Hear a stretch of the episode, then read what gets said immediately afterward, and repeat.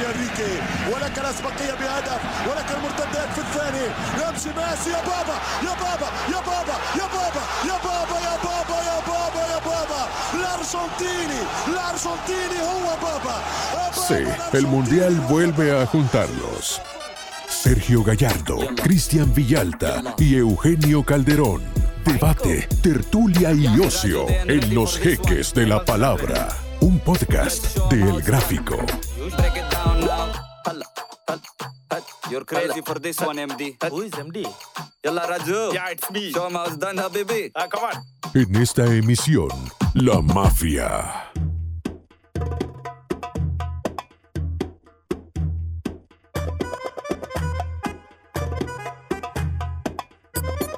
Muy buenos días, tardes, noches, atardeceres, anocheceres, no importa la hora a la que usted nos escuche, bienvenido al podcast de El Gráfico Los Jeques de la Palabra. Creo que esta ya es que la sexta emisión de este humilde podcast. Es el podcast más humilde, pero con las, eh, con las eh, personalidades de la locución deportiva y de la narración deportiva más, más caras, un verdadero lujo. Una cosa curiosa, fíjate, un programa humilde y pobre, pero con un staff en lo que usted respecta tan, tan lujoso. Así no que- empiece mintiendo. Eh, me quería empezar mintiendo hoy el señor Eugenio Calderón, el señor Sergio Gallardo, Somos jeques podridos. produciendo el señor Samuel Martel, el señor Luigi Pirandello también y un servidor de ustedes, Cristian Villalta. Este señor. Ya huele a humedad nuestras carpas en el desierto. Algunos amanecen con arena en los ojos. Una tormenta de arena. No, la carpa algo vieja. Fíjate que en la que estoy dice Tony presidente. Eh, tiene como 30 años esa carpa. Bienvenidos, eh, señor Gallardo. ¿Cómo le va? Lo veo. Pero esa de seguro. Misterioso. Esa carpa donde estás metido de seguro es de circo. Pues yo bien, mira, inspirado. Inspirado con un café arábigo. Ah, y, muy bien. ¿Y cómo era la canción? Había una canción de un comercial del desierto que iba algo así como. Ah, fumando tabaco de alta calidad. Y ahí estaba Mustafa. Y entonces, fumando su camel, qué feliz será. Ah, porque eran Y le dio enfisema eh, eh, años después. Sí. Y le dio enfisema, un muy pulmonar.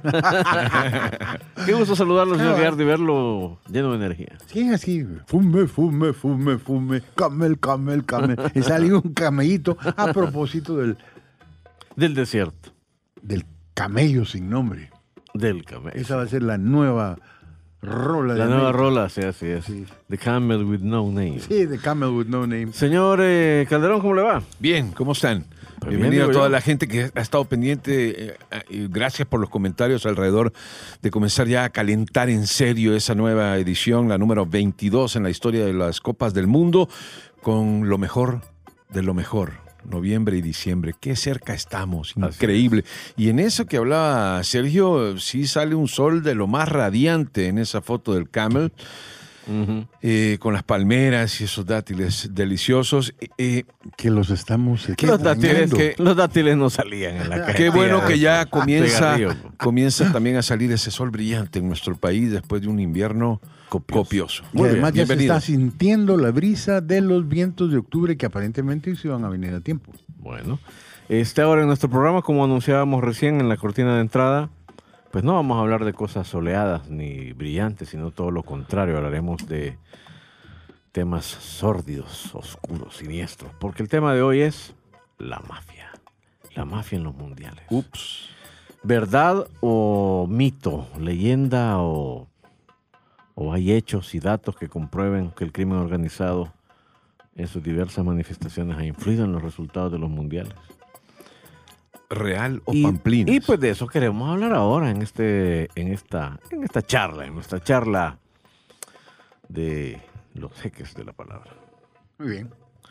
Señor Gallardo, se ha escrito mucho al respecto de, de que el crimen organizado ha merodeado el fútbol. Bueno, Es que no solamente. había una larga colección de dirigentes de la FIFA presos, pero, Sí. pero puede decirse, Sergio, con propiedad que algún mundial, que algún partido mundialista ha estado contaminado o es solo leyendo. ¿Usted qué cree?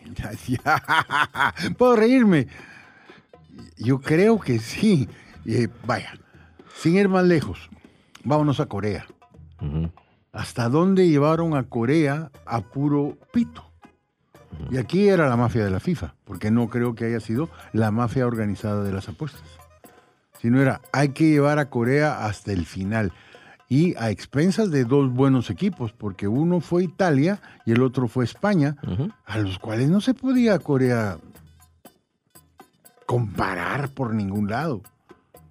Dos grandes turbiamente echados del Mundial. No podemos decir que uno más que el tal vez sí, eh, pesó más la balanza del árbitro. A los dos les, les anularon dos goles. A los dos le hicieron una chanchada. Sí, horrible. Y si eso no es, eh, no es eh, mafia, FIFA, ¿qué soy yo? Me debería llamar Agapito. Estoy de acuerdo en que ese es el caso más, más célebre porque fue bien obvio Sí, que decidieron llevar al país local hasta las semifinales. Decidieron darle siete partidos, como que se hubiera llegado a la final del Mundial. Lastimosamente no se ha investigado hasta la fecha, fíjate. Pues no les No se conviene. nunca se investigó, simple y sencillamente suspendieron a uno de los árbitros. Yo creo que si investigan, tal vez habrían encontrado crimen organizado. Yo creo que no era solo por quedar bien con el anfitrión.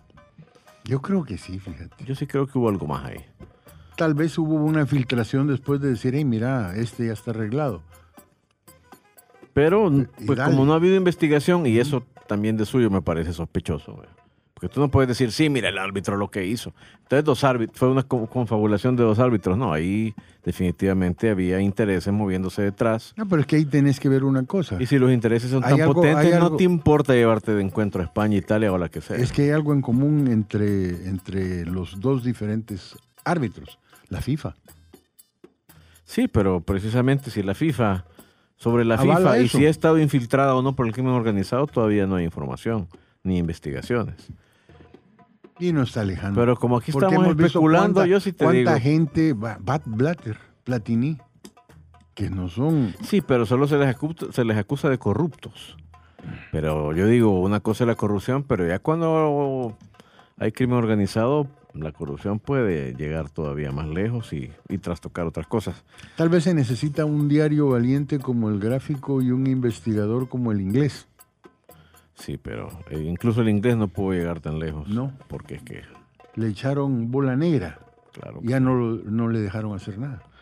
Eugenio, ¿tú crees que ahí fue solamente diplomacia malentendida de parte de la FIFA o ganas de congraciarse con uno de los organizadores del Mundial? ¿O crees que fue error humano en dos partidos, que dos árbitros se equivocaron casualmente, favoreciendo al mismo equipo? ¿O crees que pudo haber algo todavía más siniestro relacionado con ese Mundial? a donde hay generación de riqueza, la mafia, muchos la ligamos a el Apuestas. inicio de eh, los migrantes italianos hacia Mm. Estados Unidos, el alcohol, eh, Las. Vegas, eh, Irlanda, los Kennedy. pero ha sido parte de la historia de la humanidad. Cuando ya generas algo, sobre todo material, las mafias están destinadas a ir ahí, porque en la parte espiritual no pueden ingresar, es de cada uno de nosotros. Cómo actuemos, cómo pensemos, qué ética podamos tener, a dónde nos queremos meter, en qué arenas movedizas, o si queremos eh, estar siempre con los pies en la tierra y, tratar de, de hacer las cosas bien. Eh, ¿Cómo habrá incidido poder que podamos dimensionar cómo podrá haber incidido el fútbol en el siglo pasado para lo que se está generando hoy?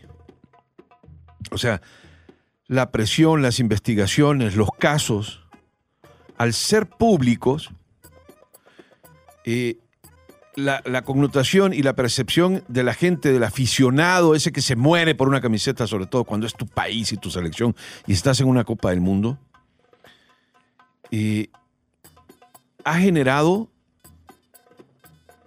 un cambio. Que puede hacer total es muy difícil porque las mafias van a seguir existiendo. ¿ya? Pero lo que vimos, yo recuerdo ese Mundial de Corea y Japón cuando al aire eh, tuve la oportunidad de decir algo así como y, y- y demostrar mi bronca contra los pasillos y, la- y los señores de la FIFA. Y la mayoría de gente, colegas y compañeros que estaban narrando ese mundial estaban como, no, este ya es el colmo, este Eugenio reclama o critica, está hoy la toma con la FIFA, pero ya era algo que de- llegó a ser insostenible, muy obvio. Sí. Y tú matas la ilusión del aficionado, que es al final el que va a ver al protagonista número uno, que es el jugador. Si tú matas a un aficionado, imagínate cómo se sintieron eh, los jugadores de esas dos selecciones cuando se tienen que ir de un mundial eh, por los pasillos de la FIFA. Entonces, casos hubo, pero así hasta el borde de... Sí, pero volviendo a la pregunta, ¿tú crees que eso fue eh, que hay una mano Peluda. criminal detrás de eso o simple y sencillamente son intereses futbolísticos y conveniencia de la FIFA de quedar bien con el país organizado? Ah, bueno, eh, solo bastan los ejemplos de Rusia y Qatar. Eso fue un bochorno, eh, dos mundiales inéditos con, con muchas dificultades, incluso mover calendarios de las ligas, que también son un negocio muy fuerte. Y el abrir un abanico que es muy peligroso en el juego, que es tener los dados cargados hacia uno de los dos que están jugando y que termine ganando de manera ilegal. ¿ya? En cualquier juego. Yo puedo sentarme con el que, que lo hemos hecho tomar té, eh, comer dátiles con, con el que, Gallardo y podemos echarnos una partida de póker, cinco cartas cada uno, pero es justo que yo tenga una, unas bajo la manga y la saque en el momento para ganarle a Sergio. El fútbol es igual. Si tú ya condicionas aspectos porque inclinas la balanza hacia uno de los dos, el fútbol pierde credibilidad. Pues yo creo que este Y ejemplos hay sí, muchísimos, no, Cristian. sí, no, pero, pero, pero, pero me parece que hay que hacer una distinción entre eh, La mafia FIFA y la mafia de apostadores. Entre, sí, es Porque que- ese abanico sí, se abrió muy fuerte. sí, pero el Ahí se sí, mueven sí, sí, muchísimos pero el millones. mundo de de- las apuestas cambió ya a finales de los 90 en la medida en que tú ya podías con el eh, desarrollo de la, de la- Tecnología. de la tecnología apostar desde tu casa, desde tu oficina, desde Del un teléfono. y ahora desde un teléfono. Entonces a mí sí me parece que eh, el Mundial de 2002 es el primero que se ve bajo esa sombrilla. Ajá. Ahora digo, literalmente tú puedes apostarle a cualquier partido del mundial desde cualquier parte del mundo y las líneas de apuestas son, toneladas. Entonces, No, pero mira, para mí el de no- 2002, pero si tú- para mí el de 2002, yo sí creo que ahí hubo detrás el crimen organizado. No creo que haya sido Claro. solo por ayudarle a los coreanos, y, pero y es, y es crimen no hay organizado. manera de probarlo. Pero hay, hay crimen organizado también en el sentido de que juegan Francia y Dinamarca en la primera ronda de este Mundial de Qatar y alguien puede haber vi- revisado el- los planteles y ver cómo llegan los dos equipos, en le- Ujú. cuáles son sus técnicos, y tú dices, yo le voy a ir a Francia por la mínima, porque Dinamarca le- se la va a poner muy complicada, pero gana con Mbappé 2 a 1. ¿Ya? Y voy y apuesto por Francia. Pero yo no sé si ahí arriba van a decir, no, mejor metamos a Francia segunda y a Dinamarca primera, porque le conviene a esto o al otro. Entonces, eh, hay, Sí, pero hay- el crimen organizado no corre riesgos, según no, por eso te digo, pero si va a existir, que sea justo. ¿El qué? El, el- el tema de las de la, de, la- ¿La qué? de las apuestas. No, hombre. No, no, no. es que- Mira, estás perdido con ese tu enfoque. ¿Por Lo qué? que yo te ¿Por digo qué? es que la FIFA es Sergio, una gran sí. mafia. Y si no, No, fuera esa mafia. es otra cosa. No, no, no, no. Mira, es- vamos ahora. El aficionado le hacen lo que les da la gana. A los jugadores les hacen lo que le dan la gana y nadie dice nada. Por ejemplo, vos vas a creer que el Barcelona y sus contratos, su- sus fichajes, cito Barcelona nada más porque es el que tengo más a la mano, va a terminar bien el campeonato después de todos los jugadores que va a perder por el virus FIFA, por el calendario demasiado pesado que se lo pone la FIFA, sin tener en consideración que son seres humanos y no bestias de carga. Pues sí, pero tú estás ahí diciendo que la FIFA es una mafia, sí. Claro. Pero yo estoy hablando de la mafia. Sí, yo sé, estás hablando Estamos de la- hablando la- de- ¿Pero la- cuál mafia? ¿La de la FIFA? ¿La de los que No, se, no, no, se no, no, vuelve- no, la mafia en singular, porque mafia hay una, Ajá. que es llamarle como querrás en Italia, la camorra. La que, vi- en- la que En vino aquí a Armenia, Salvador tal cosa. Sí, estamos hablando, yo, yo me refiero a eso, Sí, pero esa a ma- crimen organizado, a gente que este, no necesita, eh, que no va a correr riesgos, pues, sino que soborna, amenaza o asesina Claro. a cambio de conseguir influir en el resultado de los partidos. Eso, eso es muy No, veces- parecido a como veces, tú, mira- como, espérame, como tú eh, tienes una policía nacional y tienes un, policía que es parte de la mafia. Entonces, ¿qué tan permisible o qué tantos salvoconductos eh, para buscar hacer más dinero alrededor del fútbol le dio la FIFA a esos miembros de la mafia? Es igual, ¿no? Eh, si este policía en la policía puede corromper a sus anchas, lo va a seguir haciendo y va a, se- y va a ser parte siempre de esa mafia y está involucrado con la mafia, pero está también con el organismo. Eso es, esas son las cosas que hoy son mucho más delicadas con el tema de apuestas, porque antes era la conveniencia de que el otro es país organizador y hay que darle a la fiesta y, y No, que se lo- clasifique. así, lo enten- así lo entendemos Ajá. nosotros, pero en el mundo del crimen lo que les interesa, tú lo decías al inicio, donde hay plata les interesa Claro, estar ahí, influyendo, Claro. mercando. Y bueno, hoy alrededor del, del deporte y el fútbol en particular se mueve Es que ahí hay una gran una mezcolanza. cantidad de plata Porque, increíble. por ejemplo, la mafia no intervino con que Argentina goleara al Perú. Sí, no es que estamos hablando de otra cosa. No, pero ¿vos crees que en medio de todo eso la mafia no eh, metió sus tentáculos para decir, "Ey, mira, Ah, claro. necesitamos tantos goles Claro. y se aprovecharon pudo de la haber sido, coyuntura? pudo haber sido, Claro. pudo haber sido, sin duda.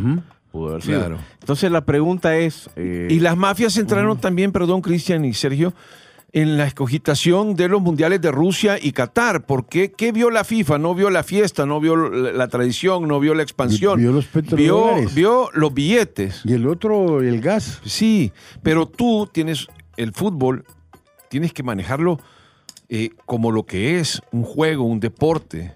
No puedes permitir y no deben permitir que las mafias incidan porque hay millones de aficionados que se estaban decepcionando cada vez más de un deporte que no era justo. Sí, pero Eugenio, el fútbol El sigue... fútbol el nunca fútbol- va a ser justo. El fútbol sigue eh, indefenso. El Sí, fútbol claro. está indefenso. La FIFA tiene unos, unos métodos de gobernanza y de transparencia muy, muy blandos y este, sigue habiendo una gran discrecionalidad de una cúpula muy reducida de personas. La pregunta es, ¿hasta dónde ha permitido la FIFA, consciente o inconscientemente, que el crimen organizado adultere su máxima competición? Esa es un poco la pregunta. Nunca ha sido debidamente investigado. Yo, yo quisiera poner un ejemplo. Y para mí incluso... Es que no les interesa que, que investigarse, como Bueno, es una... Es una nación aparte, ¿no? La FIFA, entonces ellos mismos no se van a investigar. Ellos son Eh, autócratas. claro, Nadie ahora, está encima un- de ellos. pero ¿qué, qué diferencia enorme cuando tú haces las cosas bien. En Estados Unidos, el deporte de la NFL superó al béisbol de grandes ligas y al baloncesto de la NBA en los últimos 15 años. Es el deporte donde se juegan eh, más millones que ningún otro. Y está el tema de las apuestas y está el tema de, de la tecnología para que Sí. no se pase un, un milímetro de la línea y todo lo que tú quieras. La evolución, lo que es hoy el fútbol americano, si tú lo trasladas, eso es una institución y una franquicia seria, a la FIFA, que era una chonguenga y que manejaba y manipulaban las cosas con auxilios de mafiosos. Pues sí, pero no puedes decirlo en pasado, porque la verdad. Sí, no, es que sigue- hay- sigue siendo sí, sí, sí, Es que sigue cambiar habiendo- el sistema. no, mira, hay po- imagínate. Hay poca información al respecto, número uno.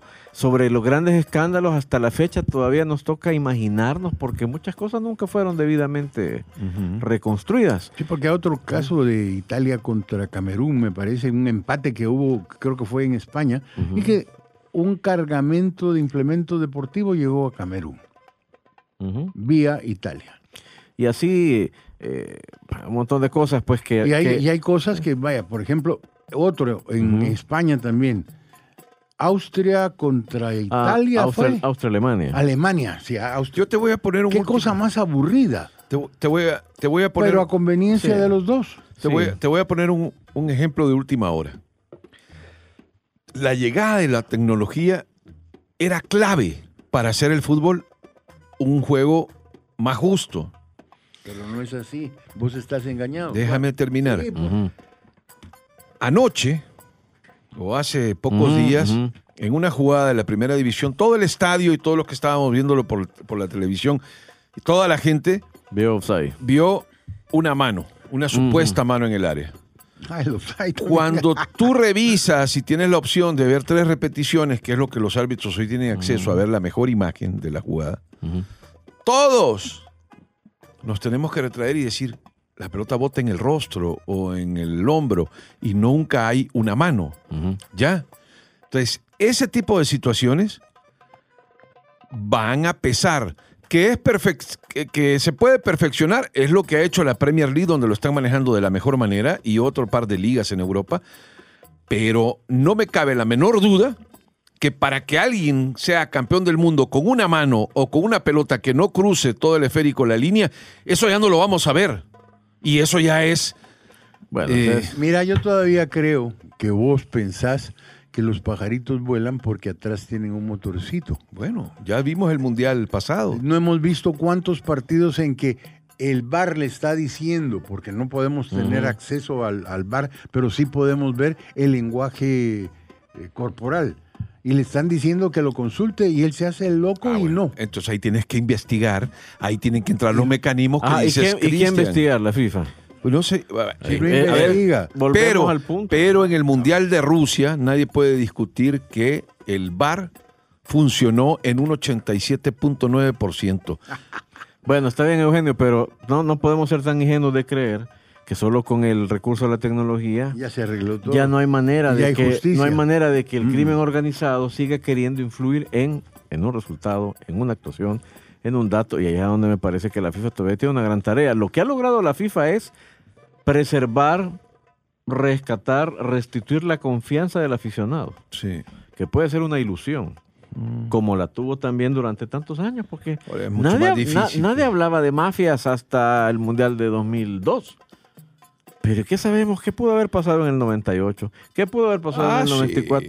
no. Entonces igual... Que existieron, existieron. Que existen todavía, deben existir, pero que se han buscado mecanismos para, en alguna medida, hacer del fútbol, hacerlo más justo, a mí no me cabe la menor duda. Bueno, eso es para ti. Para mí que el fútbol sea justo es una mentira del tamaño de Roma. Lo que están procurando es al menos darle una promesa de justicia a los aficionados. Pero aún así la gente sigue quejando. Es una ilusión nada más. El que pierde siempre se va a quejar. Pero no es lo mismo que te quejes con la razón y con las pruebas en la mano, como los ingleses con la mano de Maradona, a que te quejes eh, porque un árbitro no quiere revisar, entonces es parte de la mafia. Claro. Eso es muy distinto. Vos seguís. Pero bueno, como puede, mira, mira, aquí no vamos a llegar a ninguna conclusión, No. mucho menos una práctica tan corta de un tema tan profundo, pero, pero yo creo que los tres tenemos aquella sensación de que hubo, hay y ahora siempre una amenaza Claro. alrededor del fútbol. ¿Y qué tanto podrá esa corrupción calar, permear en los árbitros, en los dirigentes, en los jugadores? Pues eso, esa es la, esa es la pregunta sin respuesta. ¿De qué ha logrado permear? Sí, hay, por eso hay dirigentes presos, por eso ha habido futbolistas suspendidos de por vida, por eso ha habido árbitros suspendidos de por vida. Claro. Veremos. Ojalá que la Copa del Mundo no tenga que- controversias. sí, yo, de- tomando como base que, lo que tuvimos en el Mundial anterior, eh, se recobró mucha, coincido con Cristian, mucha parte de la credibilidad perdida. Y funcionó, porque nadie puede decir hoy, después de ese Mundial, que no ganó el mejor, que se fueron dos o tres selecciones por culpa de los pasillos y las mafias, y ojalá que se repita en Qatar y se mejore todavía aún Ojalá. más, que lleguen al 90%. Ojalá, ojalá, sin ¿Vos, duda sí vos crees todavía que después Bueno, dime de una selección que lloró de- la salida de- des- por, una, por, una, por, una, por una decisión arbitral decisiva. ¿Qué selección se fue de Rusia? Bueno. Dime una. Ay, Eugenio. Ah, yo bueno. todavía creo que vos pensás que la caperucita roja sale de, de una cena con el lobo despeinada siendo caperucita roja. Ya es la señora de Feroz. Vos es, y pensás lo contrario. Bueno, ahí queda, ahí queda. Definitivamente un tema que nos da para mucho. He escuchado la peor versión del cuento de la caperucita roja. Bueno, ya regresamos con más en los jeques de la palabra.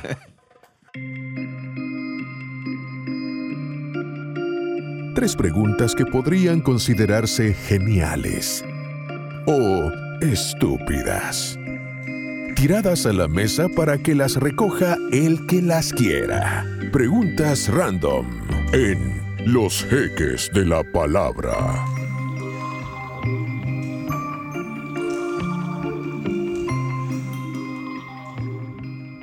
Bueno, bueno, continuamos con los jeques de la palabra y vamos a esta sección, las preguntas random, pero fíjense que voy a cambiar la pregunta en pleno programa porque la pregunta que tengo de alguna manera ya la abordamos en la plática anterior, Ujú, Era. que era si ustedes creen que ha habido al menos un partido arreglado en los mundiales, pero ya, ya hablamos de varios, ¿verdad? Sobre los cuales sigue habiendo una gran... De, eh, de tres Sí, nube gris. Sí, una gran nube gris que yo creo que ya sería repetitivo. Así es que mejor dejemos que el señor Gallardo nos haga una pregunta. Yo les haga una pregunta. Sí, de lo que usted quiera. Al final por eso se llama random. Porque es cualquier tema. A ver, jeque. Algo de Mm. los mundiales, Sergiño, que creas tú que, Algo de que los venga, que venga aquí al, al- al caso. Bueno, eh, la, la selección de las sedes.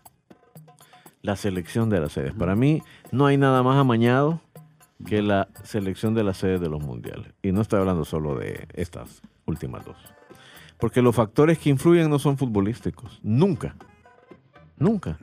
No, im- na- no se ponen a ver si el país ha tenido más mundiales, menos mundiales, experiencia organizando eventos deportivos. Si tiene- nada. Si tiene tradición futbolística. Nada de eso importa. Es una decisión política.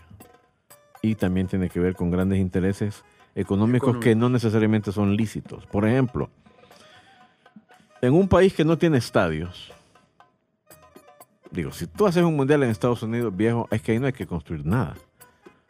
Ahí es todo logística, pero no tienes que construir nada.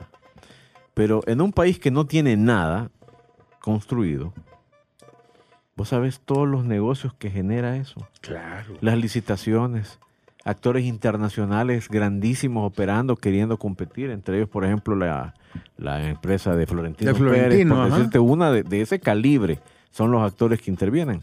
Entonces deciden darle el Mundial a Qatar, Ah, se han movido millones, billones de dólares, solo en construir obra gris. Y, y nos, Esa- y nos ese, lo, ese y- y nos lo ha mostrado. ese cuenterete de que no, los estadios son móviles. No, hombre, por favor, eso, eso está bien para los programas de entretenimiento juveniles, pero me vas a disculpar. Un montón de esa infraestructura ahí va a quedar tirada como pasó en Sudáfrica. Sudáfrica, En. Sudáfrica tuvieron que construir un montón de estadios. Y ahí Van- están no tenía tradición Han mundialista que ninguna van a, a do- tampoco. a donar mucha parte de la sí, que- infraestructura. Que, van a donar. Sí, es una eso lo- belleza. Y eh, Madre Teresa de cu- Calcuta. y- cuenterete, Haciendo, chino. haciendo cola a Nicaragua para que le regalen unos cuantos Rusia. Rusia, Rusia tenía bastantes escenarios, pero aún así construyó un par. Y muchos de los negocios de la logística quedó en manos de actores que han sido acusados de tener vínculos con la mafia sí, rusa. Y una situación política muy difícil, ¿eh? también para ser receptor de una copa en la que llega gente de todas partes del mundo. Pero, eh, ustedes saben cuánto. Es muy difícil porque no hay pruebas, ¿no? Pero, pero los, malet- los famosos maletines negros alrededor de los pasillos de la FIFA, ¿cuánto, cu- cuánto le, le pudo haber entregado eh, nuestros paisanos, los jeques, eh, en, en- en miles o millones de dólares por cada voto? Y es que, mira, te tenés que poner a pensar en un montón de cosas que no fue así nomás. Porque lo que nunca se había hecho en la vida se logró ahí en Qatar. Se trasladó el medio año, que era la fecha de los mundiales, a un fin de año. Un clima, tuvieron que venderle la idea, la FIFA, a todo el mundo. y eso fue por, de billetes. Y fue por petición expresa de el, el mero mero, el, el rey de Qatar y del gobierno, del Claro. Estado de Qatar. Son varios Porque ellos celebran en diciembre su fiesta nacional. Entonces querían que la fiesta coincidiera con la final del mundial. Y así será. Uno de los gran- Imagínate, ¿de cuándo acá eso? Uno de los grandes eh, premios que reciben los, los presidentes de las federaciones de los distintos países es precisamente los votos. De hecho, bueno, mira, fíjate que así como que un registro de cuánto se ha pagado o se pagaba en el pasado por garantizar los votos, pues na- no, no dan recibo, vea. Pero en un par de libros, entre ellos uno de uno que se llama Tarjeta Roja, que es la historia de toda la corrupción de CONCACAF, ahí sí está con... eh, Con cifras y todo. eh, hay gente que confesó, va, un montón de esos sinvergüenzas que venían aquí a pegárselas de la gran cosa y que hoy están detenidos, confesaron. Este, y sí, este, literalmente ahí dice que llegaban los caribeños, eh, porque es del, del que hay más datos es de Jack Warner y Jack, todo lo que hacía. Entonces, que llegaban los de la Unión Caribeña de Fútbol al, hotel, vea, horas antes de la, de De la la Asamblea, Asamblea. General de, de la FIFA. Y que ahí estaba en la cama, o si no en la mesita de noche, el maletín. El maletín. De verdad era un maletín. Y que bueno, tú lo abrías y estaba el pin, estaba, eh, yo qué sé, tres chunches ahí, el, el peluche de la mascota y el dinero. Y, si mal no recuerdo, y ese libro lo leí, ya lo voy leyendo como tres veces, y la última fue el año pasado, medio millón de dólares Ajá, va. en efectivo para que a la hora de las horas llegaran, solo voltearan a ver a Papa Jack y él solo les apachaba un ojo. Si era el ojo izquierdo, fulanito, y si era el ojo derecho, menganito. Sí, así era. Y Entonces, además yo te, yo te voy a decir, ¿vos crees que medio millón de dólares para otorgar una sede de un mundial es mucha plata? No, hombre, viejo. Bueno, son va- es No, mucha mira, plata porque hay que, hay- a los otros hay que darles también otro millón, otro medio Pero millón. lo- y los que eligen la sede son menos, es solo el comité ejecutivo, Pues no sí. son todos los asambleístas. no, y entonces también, mira, en esa época, Así es cuando que, en reinaba resumen, sí Warner, era, era, era, era, era, era, era, era alegre porque metieron hasta en Barbados, en Peludos, en Chunchito, en la isla Todo. Bonita. Federaciones. ¿Para qué? Para hacer más poderoso a la mafia caribeña. Para tener más votos. Claro. Porque cada voto valía. La vez pasada me habían contado que había venido un presidente aquí a saludar y había dejado un millón de dólares. Y entonces empezaron a hacer infraestructura que no valió el millón Un presidente de de dólares. la FIFA. Sí. Bueno, va, que han venido casi que todos. Y siempre vienen con el cheque. Avalanche no sé si vino, no me acuerdo. Blatter. Blatter. Blatter- Avalanche también. Bueno, pues entonces, Sí. entonces han venido casi que todos. Stanley Rock no creo que haya venido, pero Avalanche entonces vino. Blatter aquí estuvo y Infantino aquí estuvo. Y van a ser, pero terriblemente cuidadosos, sí, son muy inteligentes, que después de que el árbitro marque el final del partido número 64 de Ujú. Qatar 2022, la fiesta haya complacido al mundo del fútbol. Volvemos a pasar otros años en lo que decía Cristian, nadie investiga, nadie, nadie averigua investiga nada. nadie averigua nada. Y además, para tener contento al que investigó la corrupción, porque también estaba molesto porque se había visto perjudicado, el próximo mundial ya lo tienen los estadounidenses en la bolsa, claro. con unos pedacitos para México y para... Algunos partidillos, Algunos- aquello, Sí, sí, algunos sí. van a llevar más y otros van a llevar menos. Entonces yo te digo, ¿quién, quién se mueve de ese modo? La mafia. La mafia. La mafia. No sé si es la, bueno. la mafia más grande del mundo que existe. Por eso decía yo ahí, mira, hablemos de No, para mí la FIFA es una mafia. la asignación Pero de la verdadera mafia ha tenido muchos, muchos tratos. Eh, no sé qué, qué tan corrompida han llegado a tener esa organización, pero se ha entendido que bastante. Bueno, hasta aquí llegamos con esta parte de los jeques de la palabra, que hoy se puso así algo mafiosa la plática, pero volvemos con más luego de una pausa.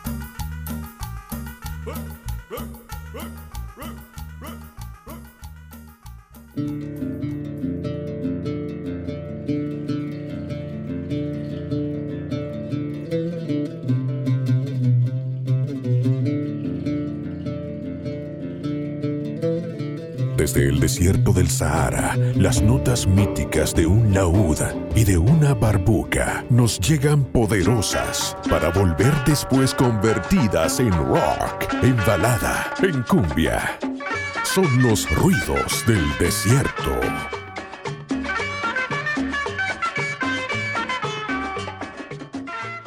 Bueno, continuamos en el eh, podcast Los Jeques de la Palabra y vamos ahora a la sección Los Ruidos del Desierto. Ya me va a decir don Sergio, no ha puesto la canción que yo le he dicho y es que esa- la estamos guardando para, Para el final, para vaya. el final, para el final. Pero bueno, aquí estamos siempre buscando canciones que hablen del desierto.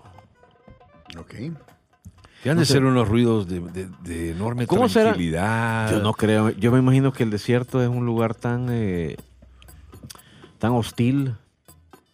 Eh, no sé. Pero en cuanto a ruidos, como no pase Fíjate una que- caravana o algo y vengan No, cantando algo. esas tormentas de arena. Claro. No, no, por eso, lomo. pero imagínate una noche estrellada allá en el desierto. No, y en la noche hace un frío del demonio. Eh, Así es. A mí me Te preocuparía más. congelado. A mí me preocuparía no tanto los ruidos, sino lo que sale debajo de la arena, ¿eh? porque hay varios bichos ahí venenosiños. Así es.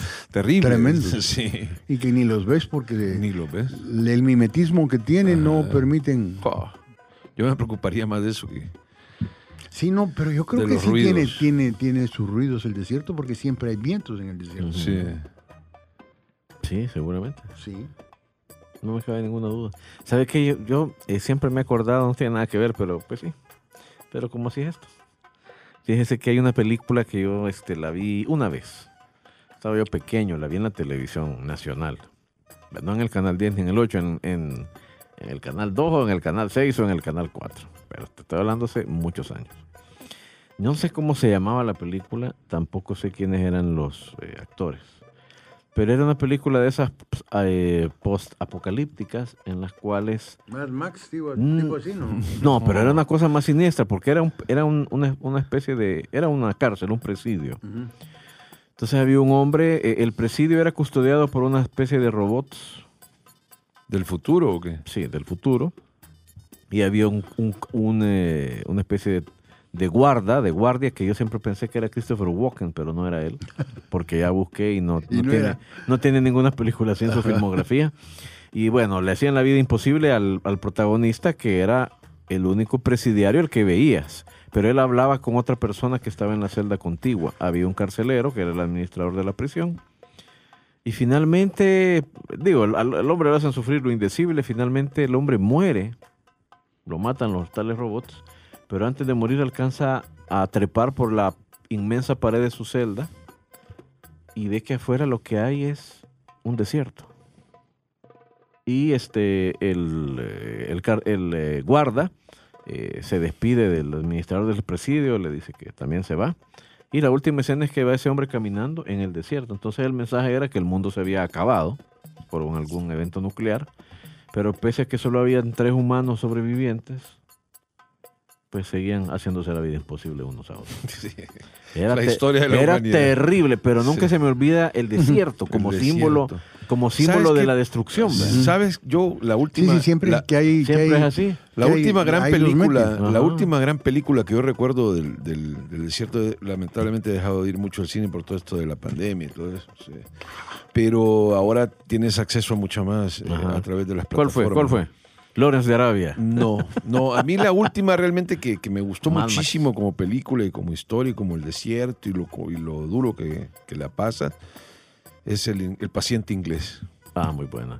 Uy, pero sí, es, ya Sí. tiene sus veinte y pico de años, tal vez sus 30 Sí. años esa película. Ir al últimamente? cine. No, pero qué otra últimamente alrededor del desierto que te haya impactado, ¿no? Que ahora ves un cine de... El desierto aparece a cada rato.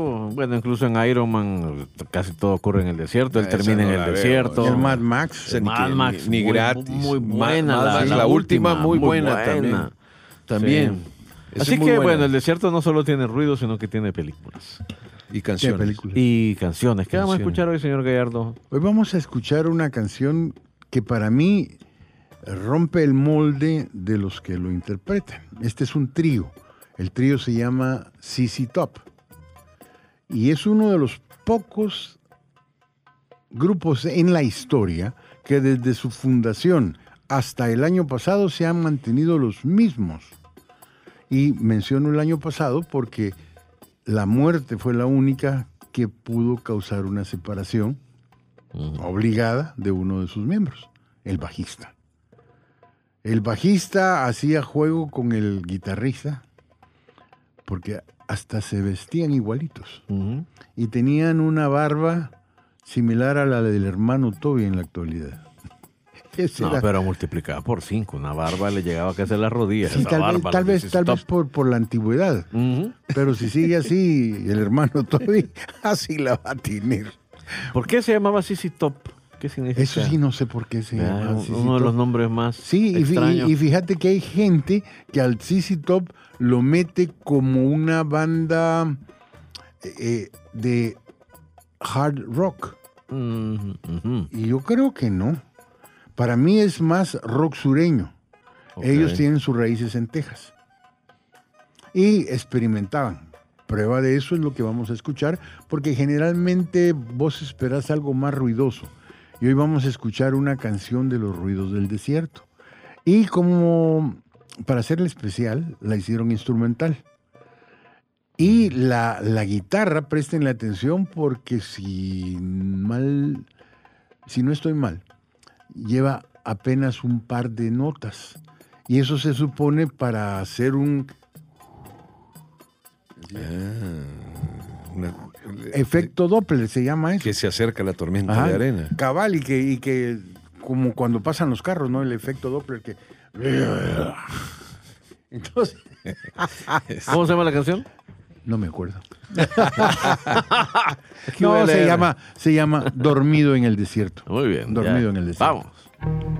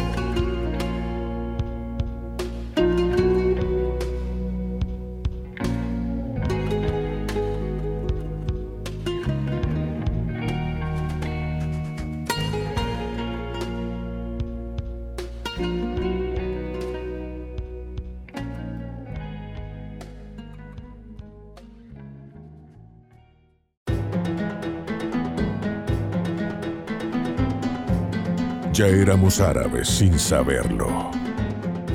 Las pistas están entre nosotros, en lo que hablamos, respiramos y comemos. Sí, ya éramos árabes sin saberlo.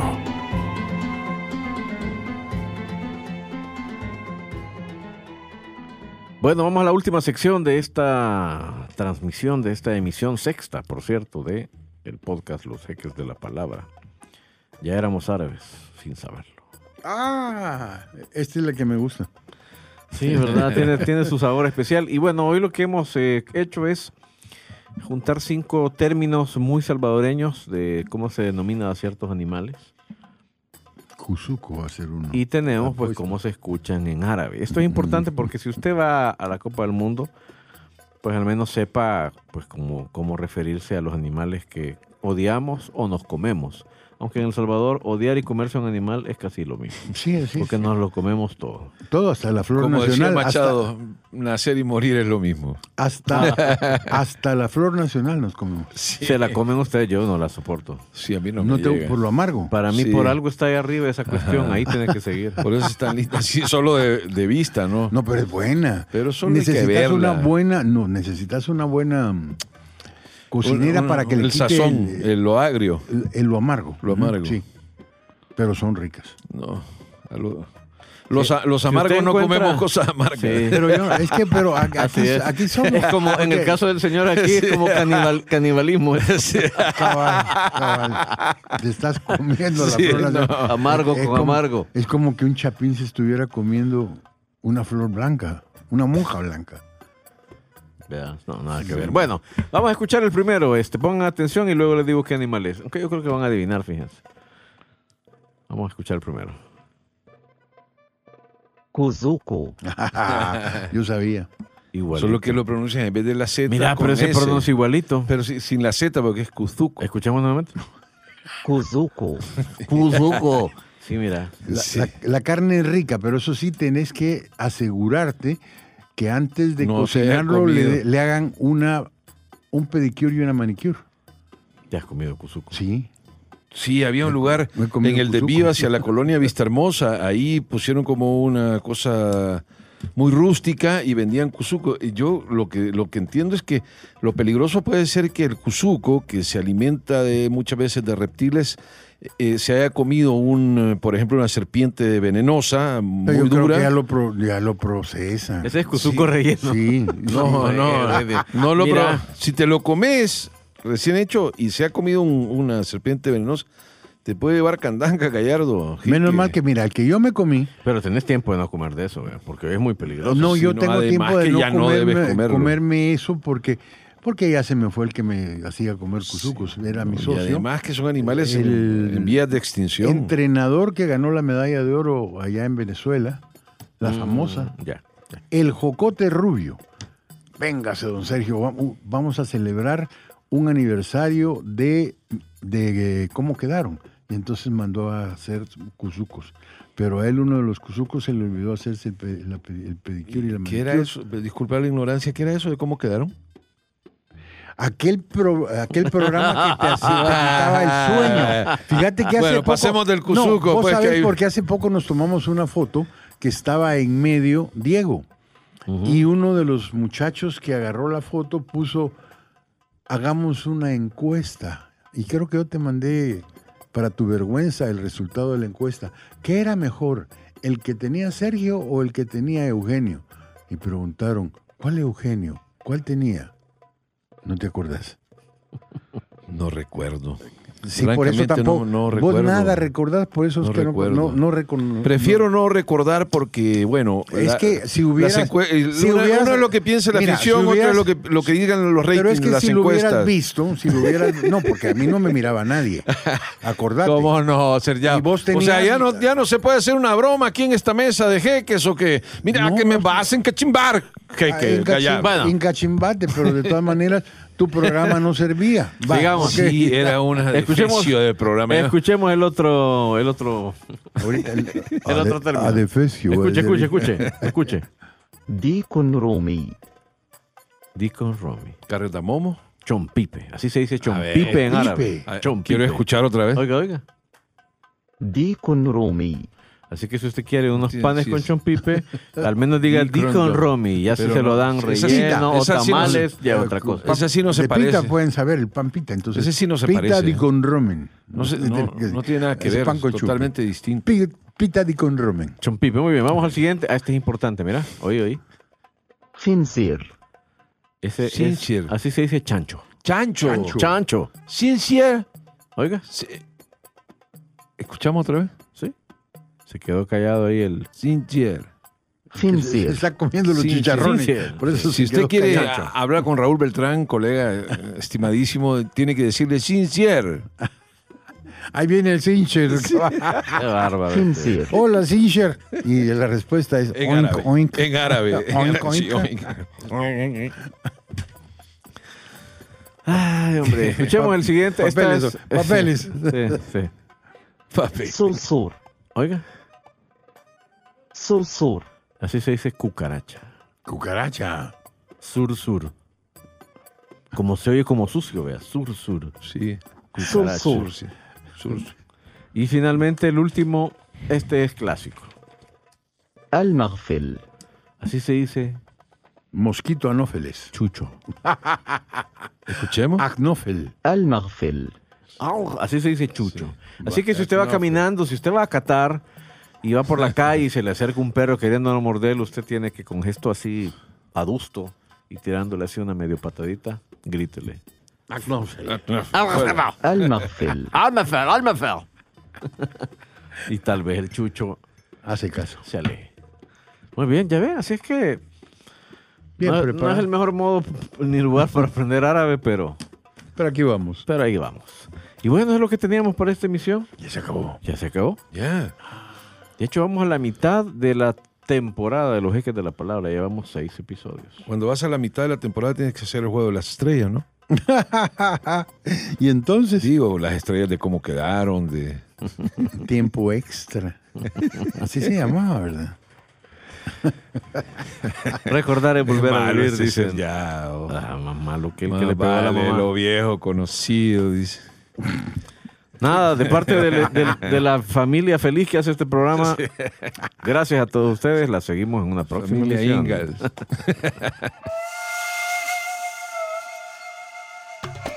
Y hasta acá llegamos, parqueados en el oasis, a las sombras de las dunas. Hasta la próxima emisión de Los Jeques de la Palabra, un podcast de El Gráfico.